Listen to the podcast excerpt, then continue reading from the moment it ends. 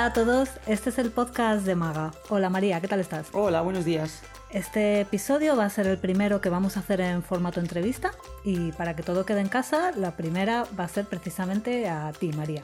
Nos vas a explicar un poco en qué, en qué consiste la terapia gestal y nos vas a contar tu experiencia, porque hay mucha gente que cuando supo que íbamos a hablar de esto me preguntaba, oye, ¿y esto qué es? No lo sé. Y, y bueno, suena muy interesante. Así que si quieres, empezamos.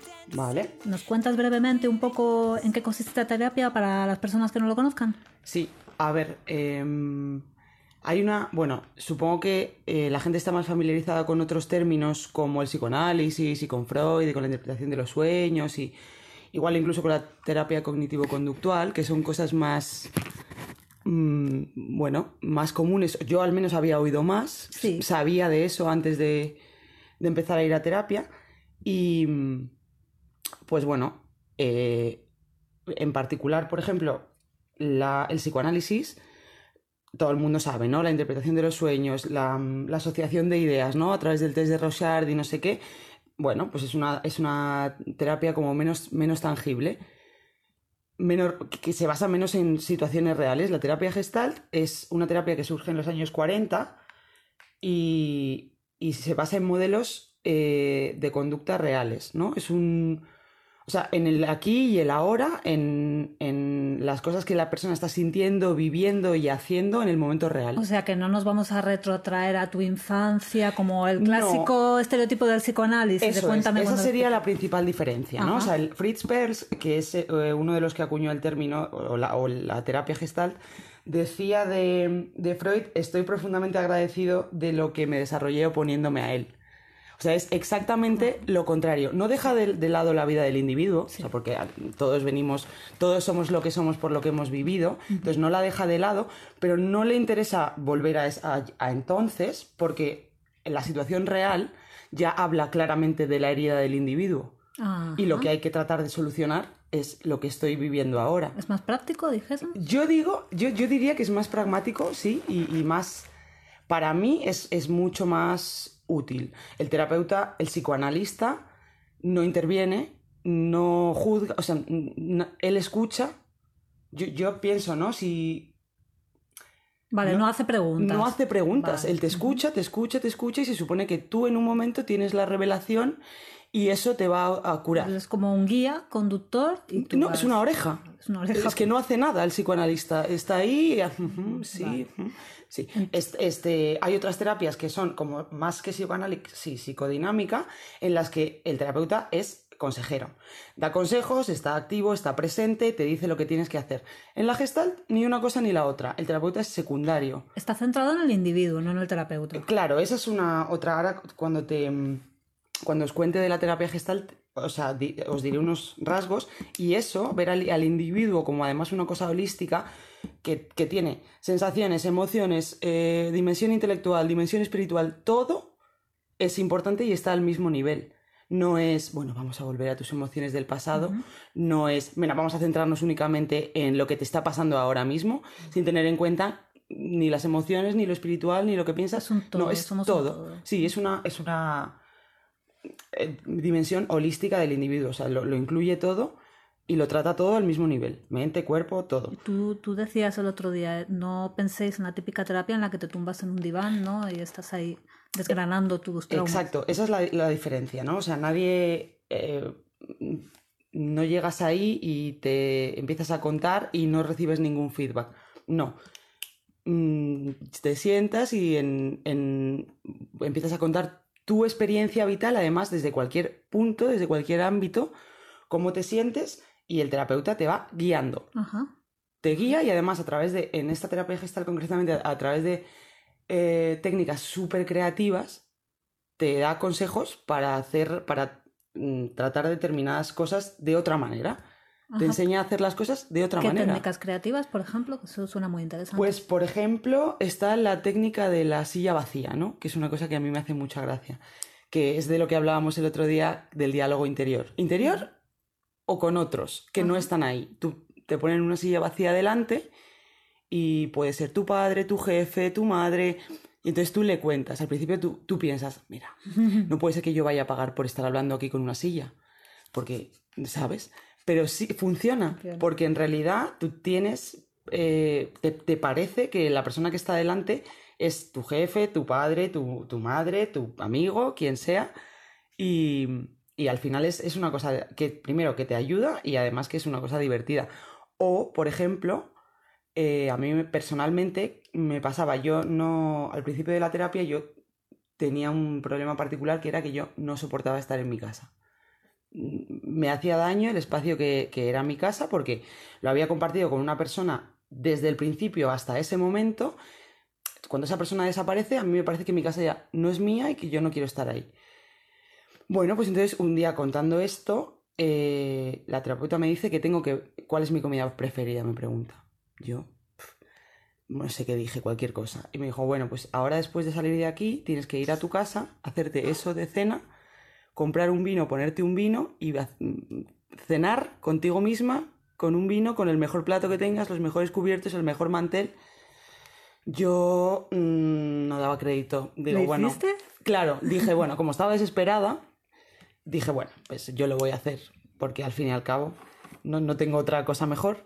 Y, y lo hice y eso fue una revelación para mí porque me sentí tan bien, o sea, me pareció ¿Cómo me gusta como por eso? primera vez me di, me di cuenta, tuve la revelación de que estar conmigo era una cosa, podía ser una cosa especial y divertida. Y hacerlo de una forma tan, tan creativa como Es que es, tan es lo que te digo, es ¿eh? creativo, no te dice... Una cena "Bueno, especial vamos". solo para uno mismo. Solo encanta. para uno mismo. O sea, y tú piensas, pero yo, para mí, si yo cuando estoy sola como cualquier cosa y utilizo el plato más pequeño, si puede ser de plástico mejor, que así lo tiro y... O como O- yo no. a comer en la propia cazuela. Exacto, o sea, me daba vergüenza decirlo, pero gracias, María. no tengo filtros, lo Eh, digo. eh, te digo, en la cazuela de pie, en la cocina, y ya. Y cuando has llenado un poco tal, ya dices, bueno, pues estoy. No, no podemos No, hacer eso, es porque no nos estamos atendiendo. Pero yo no, te- no tenía el concepto, no es que quiero decir que yo, ah, yo me trataba fatal, no, es que no sabía Exacto. que se podía hacer de otra que puedes manera. ser tu propio invitado especial. a. Exacto. No, que eres tu propio invitado especial, Jolín. Si cuando viene alguien a tu casa le haces la mejor cena, te esmeras porque esté bueno, porque haya lo mejor, ¿cómo no te lo vas a dar a ti? ¿Y, y esto qué relación tenía con esa casa en la que tú no querías estar? ¿Por qué ella quería que hicieses este ejercicio en relación a tu casa? Para querer estar, porque Para ella- querer para estar querer estar conmigo y en mi casa. Supongo que ella entendió, eh, entendió, porque además yo de verdad creo que lo entiende todo. O sea, a veces me da miedo, porque no hay nada de lo que puedas, eh, a lo que te puedas escapar. No, no. Ella entendió que lo que yo no quería era estar conmigo. Mi casa era una de las cosas que yo no quería, pero bueno, en realidad lo que yo no quería era estar conmigo. Yo vivía una vida de huir hacia adelante. Cuando estás sola contigo suele ser en tu casa. Exacto, entonces yo ahí no, yo ahí no quería estar, yo vivía, mm, llegaba lo más tarde que podía a casa y lo más inconsciente posible, me acostaba, me levantaba para ir a trabajar y así vivía. Hay muchas personas que dicen que no pueden estar solas en casa sin poner la radio o el televisor. Claro, porque es, nos aterra estar solos, con nos aterra estar con nosotros mismos, porque, mm, porque bueno, en esta sociedad, digamos, no nos han enseñado a valorarnos por lo que somos, ¿no? Nos han enseñado a valorarnos por lo que tenemos, por lo que conseguimos, por lo que parecemos, por lo que otros piensan que somos. No por lo que no por lo somos, que punto. somos. Fin. Entonces, estar con nosotros, Y lo maravillosos que somos. claro, o sea, si, si, eh, si no lo puedo poner en Instagram, si este momento no es instagrameable, pues eh, bueno, mira, voy a poner la radio a ver si me entretengo y no tengo que estar conmigo.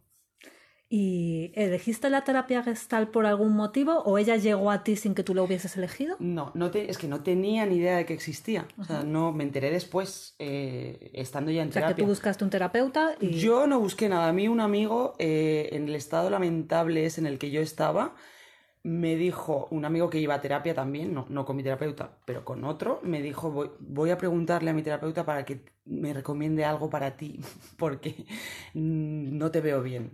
No. Entonces, eh, bueno, me dio el, el teléfono, el email, yo le mandé un email a esta persona, ni idea, eh, ya te digo, o sea, ni siquiera leí eh, ella tiene una descripción, obviamente, en su, su, En su página web, pero o- mm, yo ni lo leí, ni lo entendí, ni en ese momento era consciente de nada de lo que querías agarrarte a quien... A quien O sea, que si hubiese sido un psicoanalista freudiano, igual Igual también habría ido. O sea, me dieron un email y a ese email escribí. Lo que pasa que después me encontré que era una terapia gestal, pero yo no sabía lo que iba porque no sabía que existía, insisto. Y nada, yo le escribí diciéndole que tenía 30 años y no sabía cómo había llegado hasta ahí, pero que ya no quería más seguir. O sea, que si eso iba a ser así, que yo, por favor, que me quitara de, de en medio, porque yo... Entonces, bueno, pues ella me dijo, bien, ven a verme y yo fui a verla. Y una cosa de las que... Por eso te decía antes que ellos identifican cualquier herida, que yo siempre, siempre cuento esto porque es una cosa de las que me enganchó, porque bueno, podía, podía, ella podía no haber conectado conmigo, yo podía no haber conectado con ella, podía haberme parecido una farsa o una mentira, no sé. Pero yo llegué allí y empecé a hablar de lo que era, de lo que yo consideraba que era mi problema principal, ¿no? De mi novio, del otro novio, de... Porque, perdona, aclaremos una cosa. Tú llegaste aquí un poco, eh, no la excusa, pero el motivo teóricamente era una ruptura. Por lo que Sí, una segunda ruptura Pero había después de una primera, detrás, pero sí. en todas yo quedaba sin ganas de vivir, sin ganas de comer, sin poder dormir. En, en la, en, digamos que en todas sentía abandono, Vale. mm, de esa bueno, era una cosa... Vale, tú eh, llegaste por este motivo. Por este motivo, este era el motivo, que me, me dejaba sin energía vital. Y claro, muchas veces se convirtió en mm, problemas serios. Sí. Entonces, llego así y le empiezo a contar de un novio, de otro novio, de mil cosas que nada tenía, o sea, así muchas cosas sin sentido, porque aparte estaba muy nerviosa y no sabía muy bien cómo empezar a contar tanta basura. Y me imagino que tú quieres, claro, no quieres reconocer ante ti mismo ciertas cosas, entonces tú empiezas a contar unas cosas las que estás dispuesta a compartir. María, es que, que estás no muy suelen perdido. ser las cosas las que son, importantes. que efectivamente, además es que estás muy perdido. Ahí, o sea, ahora me preguntas, ¿no son las que quieres compartir? Yo ahí no era consciente de que había unas cosas que quería compartir y unas que no. El- mi autoconocimiento era nulo. Nulo. Aparte tenía unas creencias limitadoras del tipo, yo soy una histérica, yo soy una loca con la que no se puede estar, yo no sé tener relaciones. Yo, yo, yo soy la Mil culpable. creencias limitadoras que me hacían pensar, yo no sé cómo podía, yo no era esa persona que pensaba, pero me lo Ahí había está. creado así, esa era mi máscara, mi personalidad, bueno, eso era lo que me contaba. Y entonces ella, en siete minutos de conversación, me dijo, ¿dónde está tu padre? Claro, la gente no lo sabe, pero mi padre murió cuando yo tenía 10 años, yo no tengo padre, pero yo nunca, o sea, esto yo no lo vivo como una experiencia constante. Yo, yo perdí a mi padre hace 24 años ahora y, y nada más, y no lo comento todos los días, ni siquiera me acuerdo, obviamente cuando alguien me lo pregunta sí, pero no, no es algo que yo comparta ni que se me note en la mirada ni nada. Entonces eh, me, me quedé atónita y le dije, mi padre no está. Y me dijo, ya, eso ya lo sé. Te pregunto, ¿dónde está? Llevaba siete minutos enfrente de ella y no le había dicho nada de nada, solo de dos. ¿Cómo, cómo somos, podemos ser un espejo para otra persona que sabe mirar, ¿no? Y para nosotros mismos ser un ser auténtico... un auténtico- o sea, estar ciegos, absolutamente ciegos y tener las gafas eh, de, de- de no ver. Sí. Entonces me, me gustó mucho, me gustó mucho porque claramente me vio, vio algo que era real y que era verdad. Y, y bueno, pues estoy muy contenta de, de haber seguido. De acuerdo, entonces, bueno, ya nos has contado un poco cómo empezó todo esto, teóricamente por una ruptura amorosa, pero en realidad había muchísimo más que rascar allí dentro. Claro, yo pensaba que esa era mi herida, las relaciones. Las relaciones... Ya sabía que había una herida, ella era consciente de que había una herida inicial, eh, porque todos tenemos una herida, ¿no? La que sea viene de donde viene, de una madre que no tal, de un padre que no sé... Da igual, todo- todos tenemos una. Yo sabía que tenía una o que era una auténtica masacre, lo mío, pero no tenía ni idea de dónde venía y tampoco creas que me importaba. Me importaba más darle una solución real si la había a los problemas que yo Y, pues, estaba teniendo. ¿Cómo es el proceso entonces de curación de esa herida? Bueno, pues cuando, cuando, cuando el terapeuta la identifica, que, que como ves es muy identifico en pronto, siete es- minutos. Es, es muy, es muy pronto. Es un buen marketing, ¿eh? Claro. Identifico tu herida en siete, minutos. minutos. efectivamente. Es como. Pues eh, empieza a trabajar en esa herida, que es otra cosa que a mí me ha llamado mucho la atención, porque uno. Hay, hay como frases que nos valen a todos, ¿no? Hay cosas que, que nos valen a todos, como te tienes que cuidar, te tienes que atender, te tienes que tal. Pero claro, esto es, esto es peleagudo, porque cada uno se tiene que atender de una manera, de una manera particular, dependientemente de- eh, dependiendo de la herida que tiene. O sea, igual que a mí, que yo era una persona que no sabía estar sola, que no quería oír hablar de estar sola y que buscaba con- constantemente el contacto y el, y el ruido, yo necesitaba venir a mi casa y cenar sola y ponerme un vino y descubrirme a mí. La gente que solo quiere estar, habrá gente que vaya con una herida en la que solo quiere estar solo, solo quiere leer, no quiere salir al mundo, no quiere tener ese justamente. contacto, su, lo que ella tiene que hacer cuando una persona se sienta así después de mí es hacer todo lo contrario. Y decirle, tienes que salir, hoy cuando salgas de aquí vas a tener que quedar con tu amigo, no sé qué, todo lo contrario. Entonces, ella identifica tu herida y en base a eso te va dando esas técnicas, como te digo, creativas y divertidas para que tú mismo, para que tú te autoconozcas y te autodirijas. O sea, ella no te dirige y además nunca te obliga a nada. Ella te dice, deberías hacer esto. Hay muchos días, claro, como te está cambiando, como te está cambiando directamente, te está reeducando, Sí. tú dices, yo eso no lo voy a hacer. Oiga. Eso es lo que te quería comentar porque me imagino que muchas veces, no sé, está el bloqueo que tienes que dices, no, no voy a hacer esto ni por asomo. por si soy una persona que tiene mucha ansiedad social, no me digas que cuando salga de aquí voy a ir a cenar con Claro, porque imagínate que lo mío era fácil. Yo puedo, ¿no? Comprarme una cena que me gusta, hacérmela, traer, venirme y sentarme aquí. Me parecía impensable que iba a disfrutar o que iba a pasarlo bien, pero bueno, Claro, yo no tengo. te producía una ansiedad. pero ¿no? imagínate que a alguien que no puede estar en el mundo le dices, no, ahora. No, es que la gente dice, ni de broma. Y no ella tiene que hacer". encontrar la manera, lo que dices tú, creativa. De Y- hecho, ella te dice, no importa, pues no lo hagas. Yo, yo te digo que eso sería algo que te vendría bien. Entonces, a lo mejor tú ese día no lo haces, pero te vas a casa y no, lo, y, y no para el run run, ¿no? Tú dices, ya debería. Y un día, como si estuvieras enajenado, dices, voy a quedar y vas, a, a quedar, vas ahí y, y bueno. Además, ella te dice, si sale mal, no te preocupes que lo vamos a volver a, a ver aquí, qué ha pasado, cómo te has sentido, como al final uno trata todo el tiempo lo que está sintiendo, pensando y haciendo en cada momento, es muy fácil, es muy tangible, no es como, ¿qué has soñado anoche? Pues nada, no he soñado nada. Quiero decir, al final una Ya, situación sí, real sí, que has sí. vivido está ahí y la puedes tratar. Entonces es muy, es bueno porque además lo que se aprende, lo que se hace solo, es mejor que lo que te enseñan, ¿no? O sea, que lo que, que lo que viene dado como una lección de Sí, otro. sí, entiendo. Tú mismo atraviesas Tú eres el, proceso, protagonista el de la protagonista, experiencia, tú eres eres el actor y actuante eh, Sí. de las situaciones. Claro, y luego es como si, como si luego fueses a ver un vídeo de esa situación y vamos a analizarlo y vamos a Exacto. ver un poco. Y la mayor, a mí particularmente, pues como te digo, la mayoría de las veces me ha ayudado.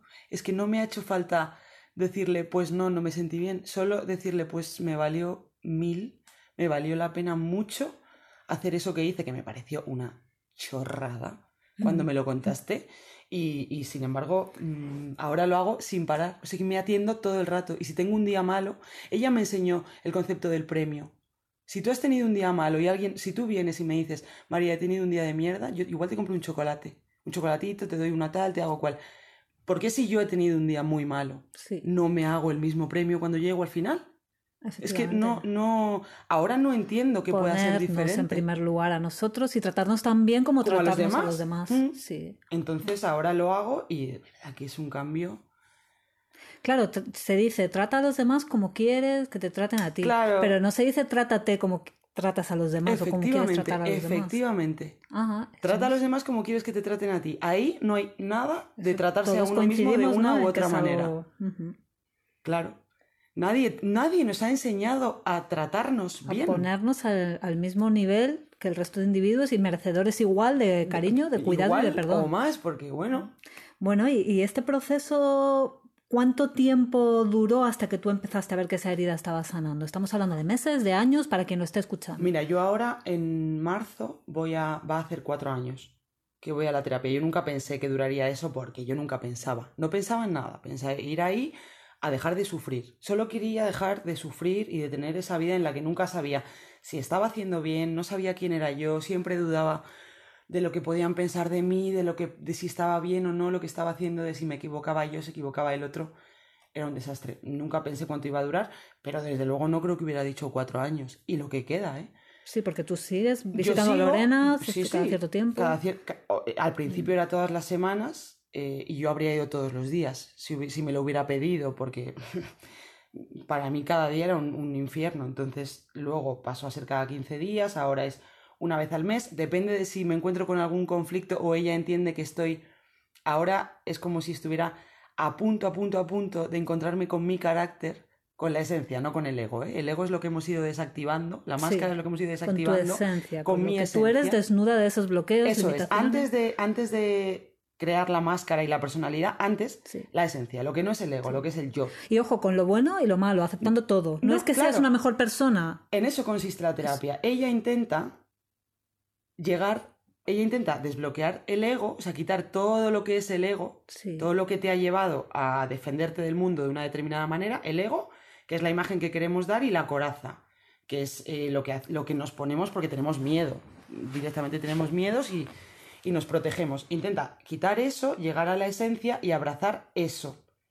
Que sea eso lo que queda. Parece ser que yo estoy ahí, ahí, ahí. Y entonces ahora nos vemos un- cada 15 días otra vez.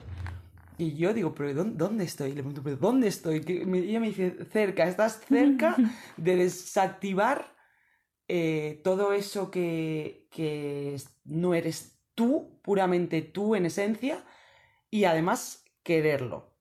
Porque claro, Ajá. cuando tú vas quitando el ego y te vas mostrando como eres, encima tienes otro problema y es que no te gusta. Que por eso te habías hecho una, una máscara, ¿no? Y una personalidad, porque lo que eres en esencia, Porque tienes Mm. cosas buenas, pero también tienes cosas malas. por claro, como supuesto, ya sabes eso que ella me dijo un día cuando yo le digo, no, porque tal persona es buena, yo no me puedo creer que te esté contando esto, soy una persona horrible. Ella me dijo, todos somos hijos de Dios y todos somos hijos de...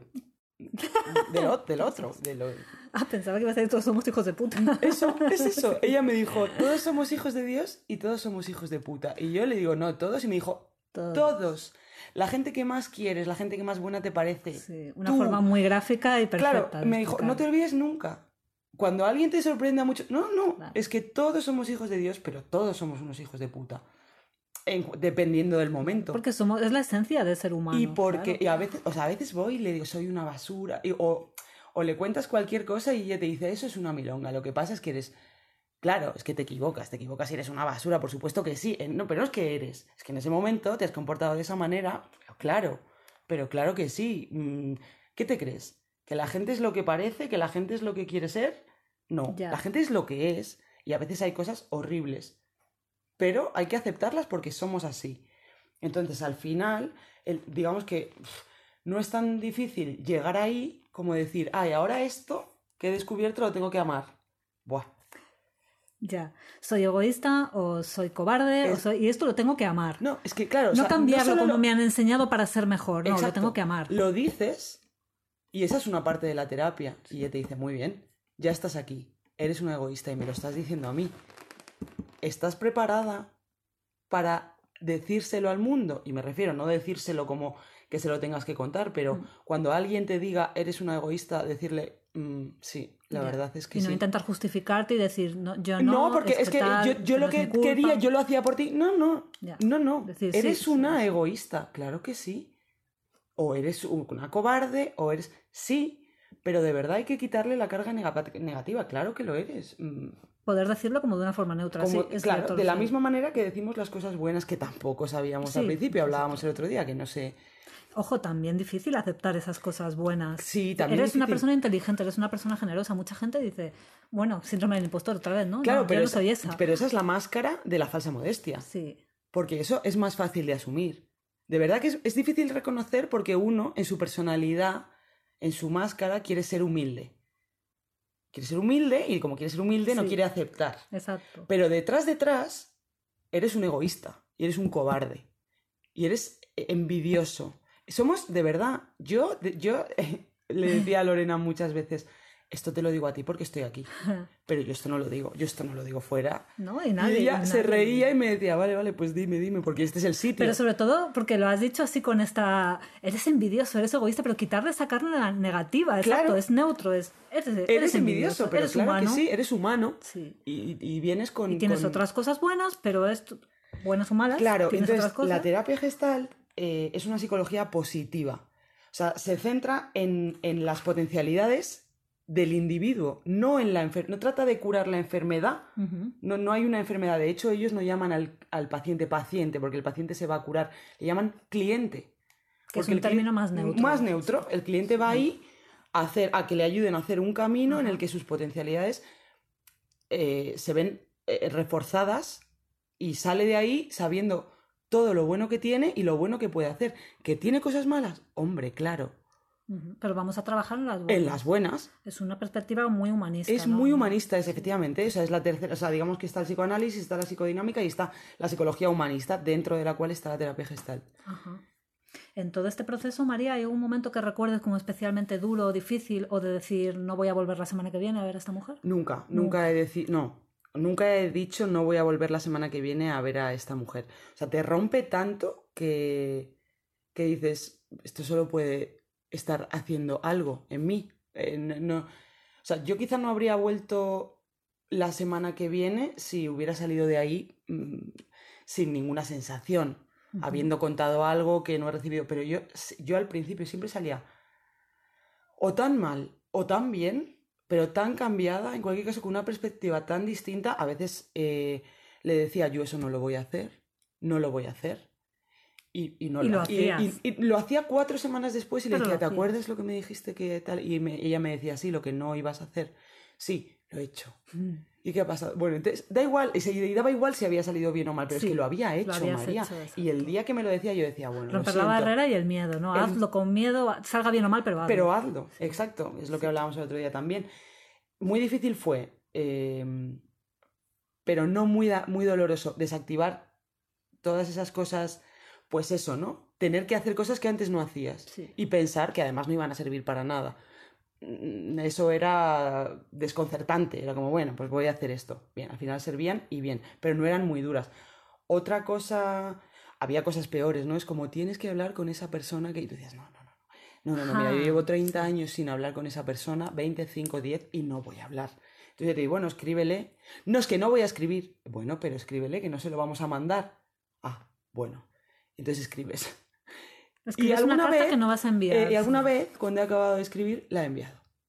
Porque tenías como que Porque cerrar me- un círculo con alguien Claro, o algo. sí, sí. Y bueno, bu- vale, pues escribe, pero no lo vamos a enviar. Vale, pues entonces sí que lo escribo. Y cuando he acabado de escribirlo, lo que te digo, lo, he- lo he mandado porque me he dicho, no, es que quiero que esta persona sepa. Entonces es un aprendizaje de verdad a pasitos, pequeñito, pero que te cambia la forma de vivir. Muy difícil o más difícil es cuando ya desactivas eh, la parte del ego, de las capas que hemos ido poniendo y te quedas contigo, que te gustes. Eso es difícil. Que te asumas, es que en eso puede estoy. un trabajo de toda la vida. Claro, es que en eso estoy. Es que yo muchas veces voy ahí y le digo, pero es que yo no quiero ser así, es que esa parte no la quiero. Y te digo, pero es que es tuya. En el momento en que empiezas a abrazar ya todas tus partes, no sé, ese ser holístico del que hablabas, ¿no? Empieza a recomponerse y empiezan a pasar cosas buenas. Empiezan a pasar cosas buenas, es que de repente tú, María, estás mejor contigo que con nadie.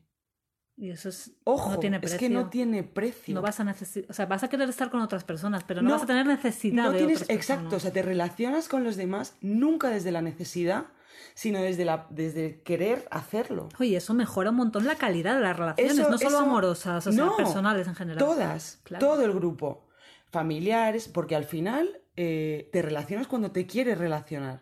O sea, y, y eres capaz de decirle a alguien, no, hoy no voy a ir porque no me apetece. A mí Lorena me enseñó eso de he quedado conmigo, que yo le decía, pero, pero vamos a ver, ¿cómo que he quedado conmigo? Y ella me decía, sí, si tú hoy quieres estar en casa leyendo, has quedado. Y yo decía, no, no he quedado. Puedo no ir con nadie, pero no he quedado. Sí, sí, has quedado contigo. Claro. Has quedado contigo para estar contigo y entonces no te puedes... Cuando has quedado con alguien vas, ¿no?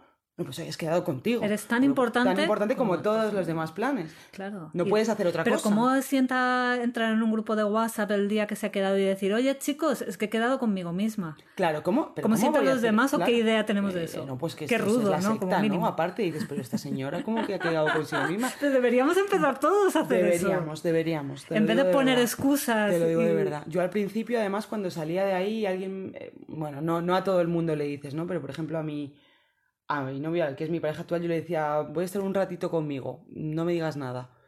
O sea, no, o si quieres di, pero no, no te voy a contestar porque no estoy ahora mismo, estoy conmigo.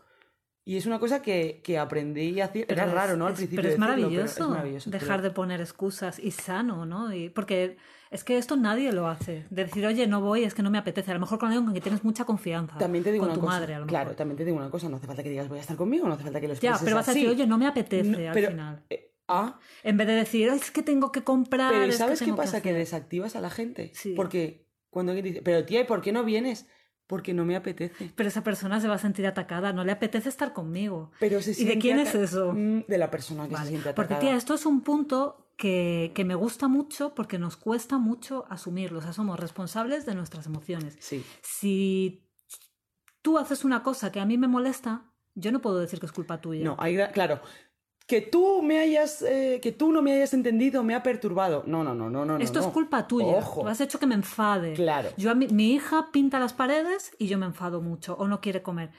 Cuesta mucho entender que no es culpa de mi hija. No es culpa de tu Que hija, esa es emoción culpa de enfado es mía. Nadie, y es una cosa de verdad mm, purificadora, nadie puede hacernos daño.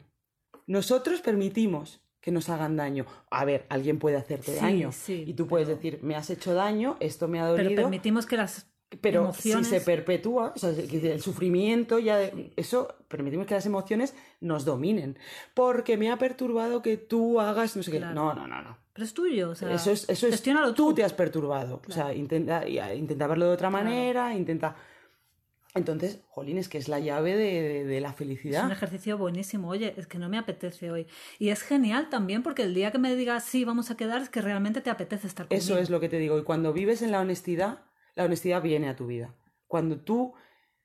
Claro, al final tenemos miles de encuentros y miles de, de relaciones diariamente que son coraza contra coraza. O sea, no son relaciones reales porque está el ego tuyo contra el ego del otro. La y- y no- modestia, el que dirán, Claro. el, el querer pensar en no hacer daño a los demás. Son Sí. disfraz contra disfraz. Sí. Mm, Y chocan. No, es que no sirve de nada. Sí. Porque, la- o sea, mm, no hay esencia, ¿no? No, Sí, no, sí, no, en- está- no están ninguna de las personas reales. O sea, si las personas somos Efectivamente, dos. a ver, lo el- que queremos decir no es que hay capas de, de eso, de modestia, de no querer dañar al otro, de excusas, de... Sí, de la imagen que queremos dar, Sí, la que exacto. sea. Y eso hace que realmente ninguno esté diciendo lo que piensa y se frustran las expectativas, ninguno está obteniendo lo que, lo que desea. Exacto. O sea, yo quedo contigo, María, y te digo unas cosas horribles de mí. O sea, quiero decir, te, te hablo de mi esencia, no te digo, pues, he estado en una exposición. Tú no has ido, no lo has visto. No, me ¿Pero qué has estado viendo la tele? ¿Ves la tele? Eso, ¿no? Que dice Borja Vilaseca, que me gusta un montón. Bueno, yo no, en ese encuentro no me produce interés, me aburro, o sea... Pero no me lo mm, quieres decir porque... Pero con- hay personas con las que no... Bueno, es que no quiero, no quiero que me vean. Muchas personas. Y yo, a través de este ejercicio, de esta terapia, de este llegar a mi esencia, me doy cuenta que a mí lo que me interesa contarte a ti, que eres mi amiga, es que hoy me han gritado, me he sentido fatal, me he puesto a llorar, o sea, me he puesto mal porque la otra persona me ha dicho no sé qué, y hablarte de mí.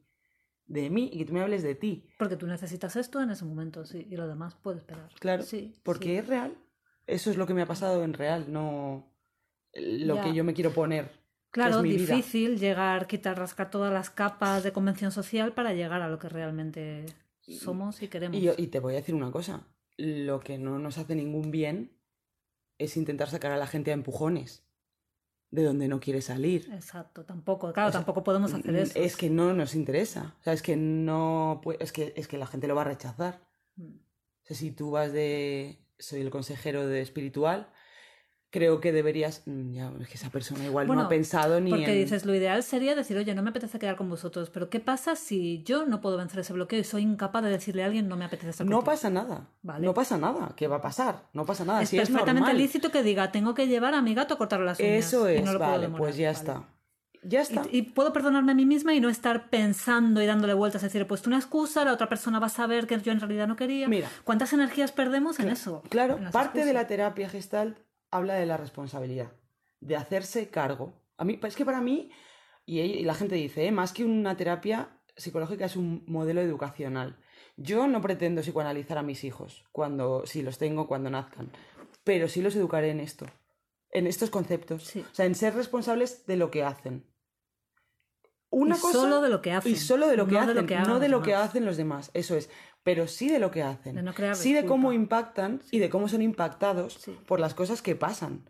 Entonces, si, si tú has mentido porque no has sido capaz, no pasa nada, pero tienes que ser capaz de decirte, pero no lo llames, no, es que esta persona como le digas Que le he esto se mentido porque enfada". la otra persona Oh, tal. oh, no. oh, oh. No, mira, he mentido. Le has mentido porque no tienes el valor No me gusta mentir, pero lo he hecho porque no me no el valor. tienes lo que el valor de decirle a la persona lo que tal. No pasa nada, pero vamos a llamar a las cosas como son. Claro. Es como cuando dices, "Eh, he quedado con mis amigos y hemos hablado de mm, la, la película del otro día. Es que no has quedado con tus amigos, llámalo otra cosa. Di he quedado con mis compañeros de trabajo, di he quedado con... Pero con, tu, con, un- con una amistad es otra cosa y se habla de otras cosas. Sí. Es importante este punto porque tampoco es cuestión de que te generes unas expectativas como de perfección o mejora, que a lo mejor no está, lo que decías tú, no todo el mundo está preparado para salir, Ni quiere. ni quiere, exacto. Ojo, y no me tengo que sentir mal porque soy una persona que pone excusas. No pasa nada. Vale, sí. Pero es que no hay que estar aconsejando a la gente constantemente. Uno, cuando uno encuentra el camino y lo quiere hablar y lo quiere trabajar, perfecto. Eso es lo que digo de la terapia, que cada uno hace su autoconocimiento y su autordirección cuando quiere. Y, Y desde el momento... desde el momento que quiere Exacto. y desde la el- parte de y- su personalidad que Exacto, quiere. Lo que no quiero tocar desde- lo puedo dejar ahí hasta que esté preparado. Exacto. Me gusta. Es un camino, no te obliga a nada. Es una maravilla. Y yo, vamos. ¿Y a quién le recomendarías este tipo de...? Bueno, me parece una terapia que de entrada para todo el mundo le puede servir para mejorar. Eso es lo que te iba a decir. Dicen que hay cosas, eh, a lo mejor otros trastornos más graves que, mm, que se tratan desde otros puntos, ¿no? O sea, las fobias o las adicciones o trastornos obsesivos compulsivos graves.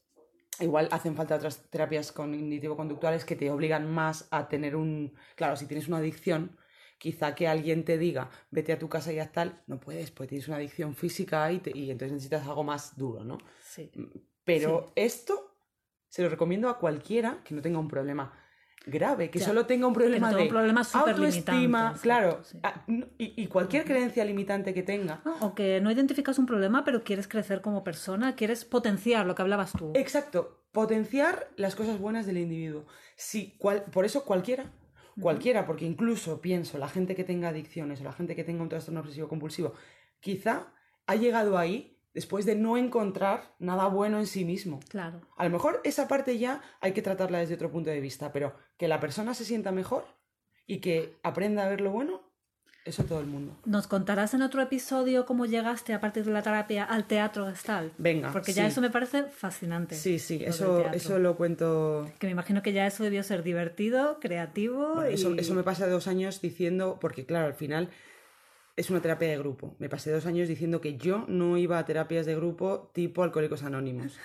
Y Lorena, me, mi terapeuta, me, me decían, vale, vale, vale, no, yo te lo recomiendo, pero... mm, Qué bloqueo quieras". tenías ahí también, de enfrentarte al, al otro. Sí, sí. El grupo es otra cosa. Uno, uno lo consigue solo y dice, bueno, pues ahora tienes que salir al mundo con esto. Y dices, bueno, stop. Me imagino que es un poco el, el- el yo no estoy loca, ojo, ¿no? Este estereotipo de yo no voy a un psiquiatra porque yo no estoy loca. Y, Porque claro. no quiero que los demás Claro, pues eso. imagínate a terapia de grupo que dices, pero, pero, espero que yo no estoy así, no estoy tan mal. No de estoy como verdad". estos, no estoy Yo como estos. Claro, Poniéndome claro. a otro nivel distinto al Pensaba grupo, sí. tal cual, mira, a mí nunca me va a funcionar el grupo porque los problemas de los demás claramente no son los míos. La gente tiene problemas de cualquier cosa. Y lo mío es importante. ¿Cuánta soberbia? Sí. cuánta soberbia. Menos mal que dije, bueno, mira, me, conven- me has convencido, voy a ir y he aprendido mucho. Menos Vale, mal. pues esto Otro lo día os tienes que contar otro día.